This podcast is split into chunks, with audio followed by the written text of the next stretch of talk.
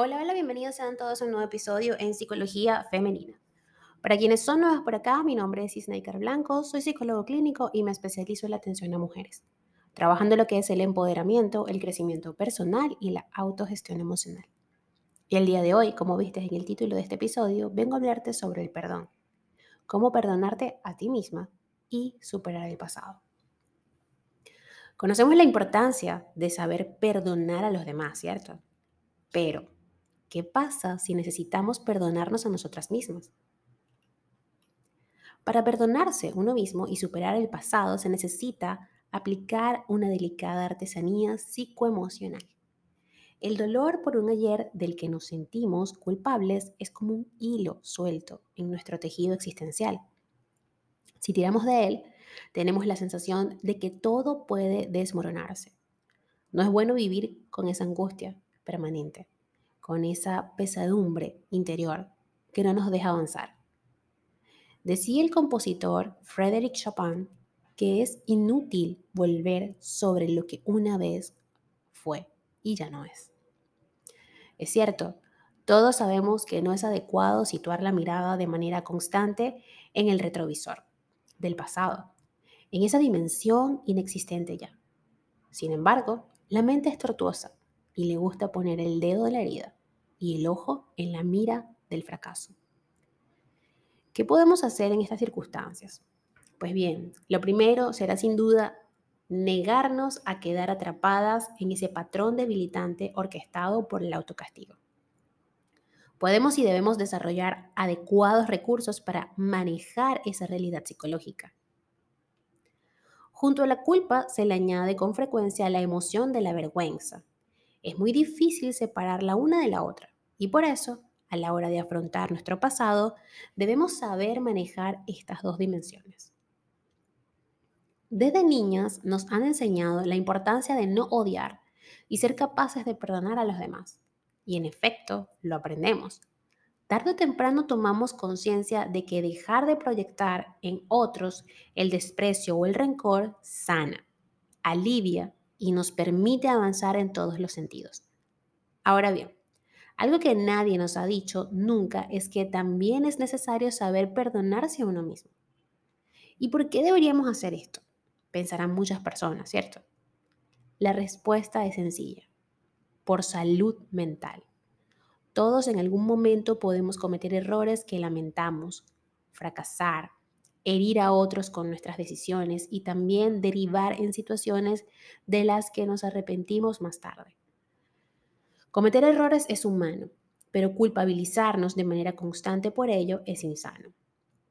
De este modo, trabajos de investigación como los que se realizaron en el King's College de London y la Universidad de Manchester señalan algo importante.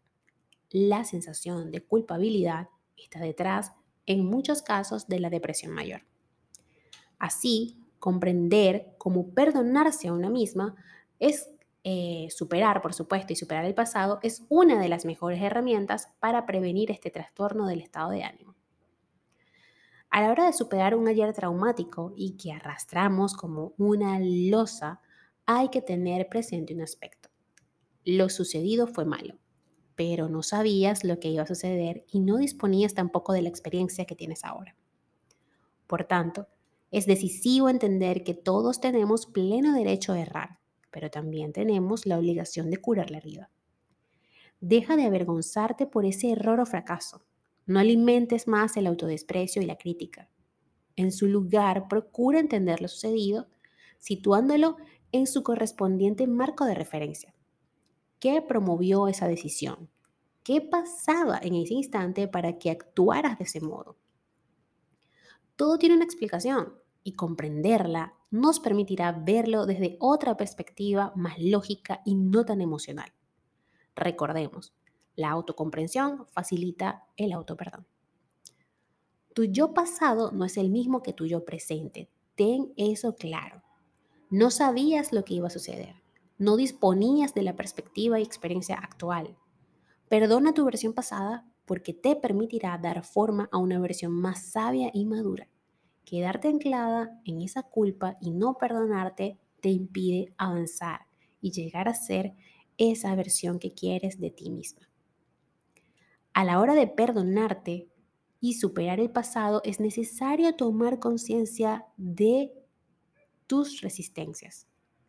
Todos tenemos resistencias y estos son obstáculos mentales que nos impiden avanzar, que actúan como anclas y como un yunque psicológico, como que si tuvieses una, un grillete. Por ejemplo, hay quien no deja de alimentar la culpa día tras día. En cambio, otros pueden llegar a caer en conductas adictivas. Hacer un inventario de esos pensamientos, emociones y conductas que nos impiden pasar página es también algo prioritario. Tienes derecho a fracasar, a cometer pequeños y grandes errores. En esta existencia, como parte de tu humanidad, se te permite ser falible y vulnerable. Puedes incluso mostrar al mundo tu peor versión y después arrepentirte de ello. Vivir es cambiar, ir de lo peor a lo mejor explotar con inteligencia virtudes y defectos. Pero sobre todo, si se te permite esto, es para darte oportunidades de aprendizaje, así que aprovechalas. Tu pasado contribuye a perfilar la persona que eres hoy. Cada poco que hiciste, cada grieta y pequeño golpe trazan una inusitada belleza que debes apreciar.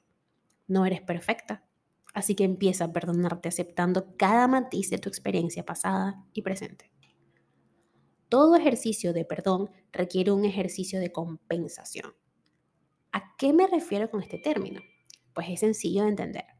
Si crees que tu conducta causó dolor a alguien y te sientes culpable por ello, no arrastres más ese sufrimiento y pide perdón.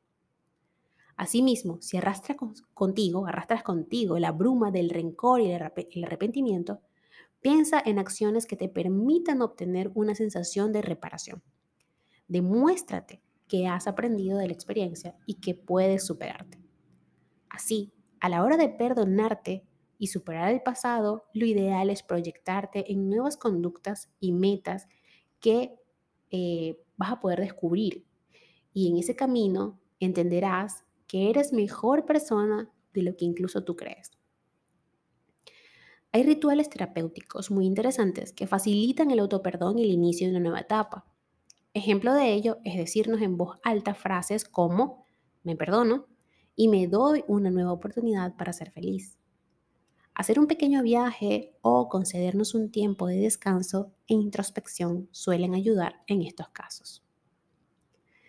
En esa pequeña ceremonia o ritual de despedida, dejaremos ir nuestra versión anterior la que culpabiliza por el pasado y se culpa, para dar la bienvenida al yo futuro, la persona que aprendió del ayer y mira al mañana con esperanza.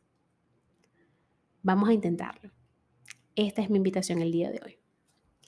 Hasta acá este episodio, espero que les haya sido de mucha ayuda. Me encanta cuando me envían esos mensajes llenos de tanto amor y de verdad que créanme que todos los días me levanto por supuesto, no todos los días tengo el ánimo al tope, pero eh, pues bueno, para mí es una misión estar acá y subirles un episodio para que tengan material ahí que escuchar con el cual se identifiquen. Me imagino que harán como yo, leerán el título, oh, sí, me gusta, resuena con esto. Así hago yo cuando voy a comprar libros o cuando voy a ver algo, cuando voy a escuchar algo.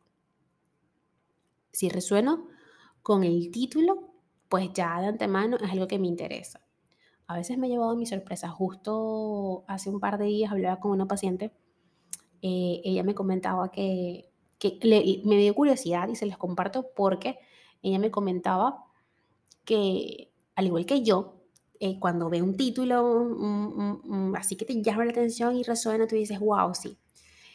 Y esto le sucedió con un libro muy particular que se llama La insoportable levedad del ser cuando yo leí ese título, me pasó lo mismo que ella. ¡Wow! Ese libro, ese título.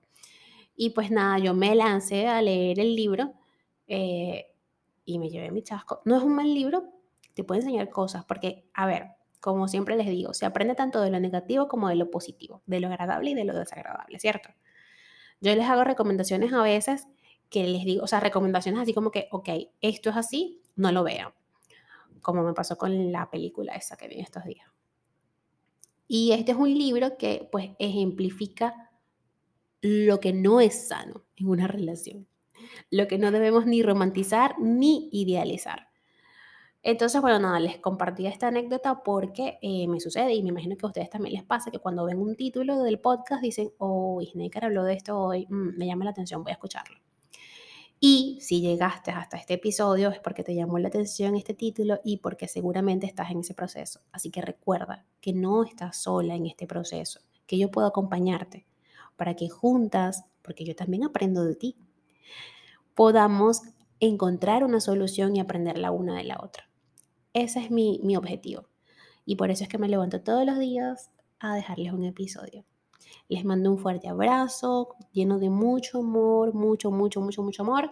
Y bueno, nada, como siempre, el cierre de este podcast es invitándolas a que me sigan a través de mis redes sociales, en Instagram, Twitter, Clubhouse y Twitch como Plenitud 11, en Facebook como Snaker Blanco y en TikTok como Snaker Blanco Psicóloga. Recuerden que a través de mis redes sociales siempre hay un link que las llevará directo a mi consultorio online, bien sea a los grupos de Telegram o a mi WhatsApp, para que agendemos tu primera consulta online. Puedes hacerlo desde cualquier parte del mundo. No tengo limitantes, salvo que hables otro idioma que no sea el español, por ahora. un fuerte abrazo y que tengan un feliz día.